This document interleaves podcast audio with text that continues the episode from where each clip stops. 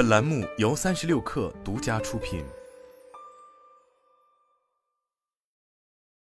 我们在学校很少被教导要努力成为一名自由职业者，然而自由职业听起来很让人向往，因为自己的工作和生活自己说了算。在当今的社会，可以说比以往任何时候都有利于一个人做自由职业。本文为自由职业者提供了十条实用建议。本文来自编译，希望对你有所启发。学校没有教过你如何成为一名自由职业者，甚至没告诉过你这是一个值得考虑的选择。因此，自由职业者的职业轨迹并不那么清晰。人们对自由职业者的一个普遍误解是，它主要是专业人士在两个全职工作之间的一种权宜之计，或者是你花时间在工作之外做的副业。但是现在，全职自由职业也是一个可行的长期职业道路选择。事实上，目前在美国工作的约六百七十万自由职业者中，有百分之六十四是只专注于自主创业的全职者，而没有在其他地方就业。许多人决定长期坚持全职自由职业，因为这种就业方式具有独特的优势，而且符合他们的职业偏好。尽管如此，与朝九晚五的正经工作相比，全职自由职业并没有规定的路径可循。今年六月，我作为一名营销顾问，迎来了自主创业的第十个年头。一路走来，我发现了如何才能保持势头、发展业务、适应不断变化的环境。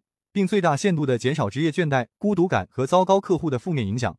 以下是我从职业生涯中总结出的一些重要经验，这些经验告诉我如何才能长期从事自由职业，同时也包含其他专业人士的一些建议。他们都根据自身的条件建立了持久的业务。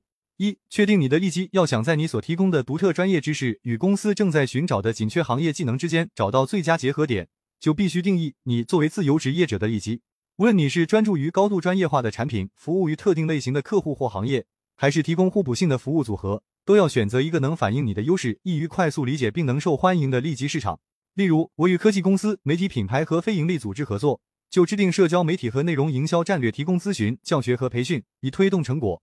这种利基细分市场简明扼要地突出了我所支持的客户类型以及我所提供的具体服务，以帮助他们应对与营销相关的独特挑战。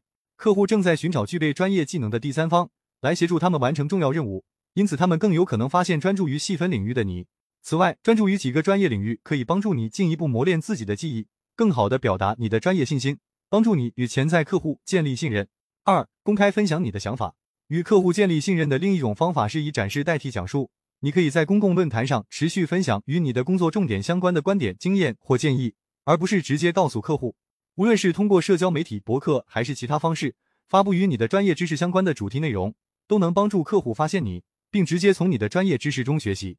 定期在 LinkedIn 行业出版物上发表我的营销观点，并作为嘉宾参加播客节目，有助于我持续保持客户的关注度并吸引新客户。通过分享知识免费提供价值，你就不需要再向潜在客户强调你的资历了，因为他们可以自己评估你的专业知识。三、专注于你的人际网络。作为一名自由职业者，你的人际网络至关重要。罗拉·巴卡雷是一位包容性营销战略家和首席营销官顾问，他从事全职自由职业已超过八年。他说：“你拓展、培养和参与人际网络的方式。”是最能体现作为员工在公司工作的价值的方式。如果你能够坚持不懈、有意的出现在你的人际网络中，就会建立一个由志同道合的人组成的互惠支持系统。他们会很高兴的把客户介绍给你，支持你的项目，捍卫你的成功，并在你遇到困难时提供指导。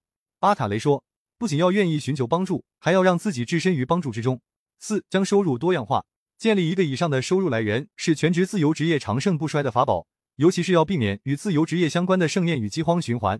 为此，要有目的的开发不同的服务产品，与一系列客户合作，或在多个行业开展业务，以获得更大的职业保障。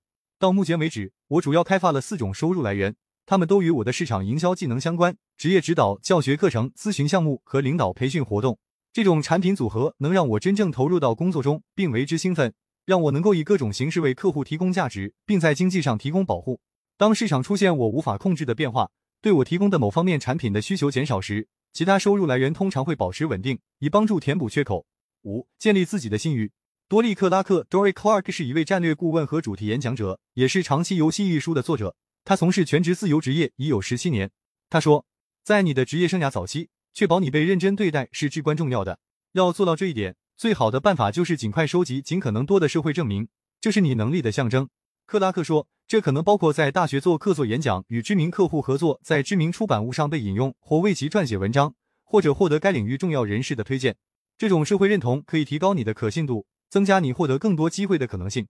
克拉克说：“有些人如果还没有获得这些荣誉，就会放弃。但更好的计划是制定如何获得这些荣誉的战略。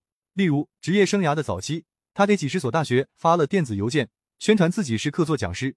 如今，他在杜克大学福库商学院任教。我没有 MBA 或博士学位，他说，这一切都源于最初的努力及收集社会认同。六、保持可靠性。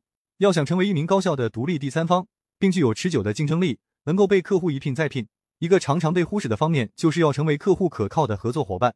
组织心理学家、前临床心理健康治疗师和作家梅丽莎多曼说：“要始终如一、可靠、善于沟通。”有无数的人丢三落四，为自己没有完成的事情找借口，也不进行沟通。客户需要能够信任你。换句话说，就是要容易合作。虽然你提供的服务需要满足客户的需求，但你所提供的体验才会给客户留下深刻的印象，这将决定他们是否会再次雇佣你或将你推荐给其他人。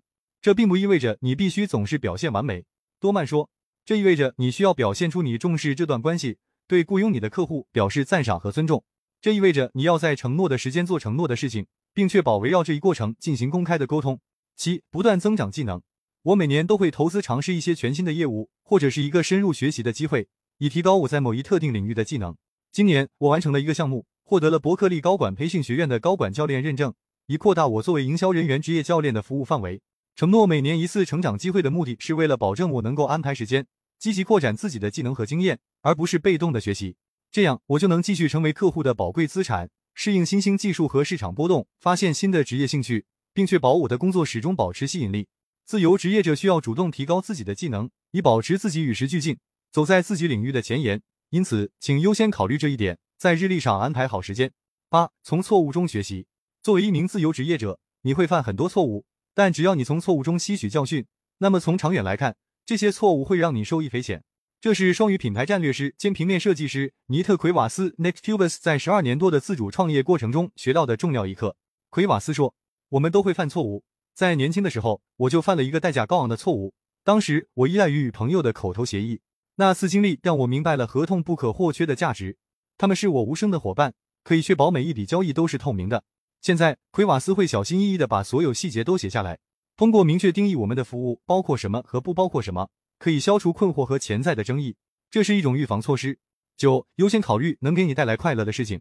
全职自由职业并不适合所有人，但是如果你清楚自由职业的利弊，就可以有意识的挖掘这种工作安排的好处，尽量减少其弊端。自由职业的一个主要好处是，你可以更灵活的控制与你合作的客户、你承担的项目以及你的日程安排。这往往是自主创业给许多自由职业者带来最大快乐的方面。找到能点燃并保持自由职业乐趣的部分，才能帮助你长期保持对这一职业道路的兴趣。对我来说，自由职业最令人愉悦的时刻是建立一系列服务项目和收入来源。每项任务都需要我利用不同的技能。我在为自己设定的具有挑战性的目标而努力。每个工作日都有足够的多样性。一零，不要害怕说不。在每条职业道路上都会遇到力不从心的时候，但如果你没有有意识的安排自己的工作，这种情况在自由职业者中就会尤为常见。从事自由职业八年多的软件服务策划人兼顾问乔西加罗法洛 （Josh g a r f o 认为，你需要让自己处于一个能够说不的位置。许多自由职业者因为以低廉的价格为难缠的客户工作而精疲力竭，然后就不干了。他说，如果可以的话。在你有足够的积蓄，能自信的拒绝不想做的工作之前，不要全职自由职业。他说，潜在客户会在销售电话中感受到你的自信，你也会因此更容易以更高的价格达成交易。尽早接受这些经验教训，可以帮助你更好的驾驭长期的自由职业生活，开启一个可持续的自由职业者生涯。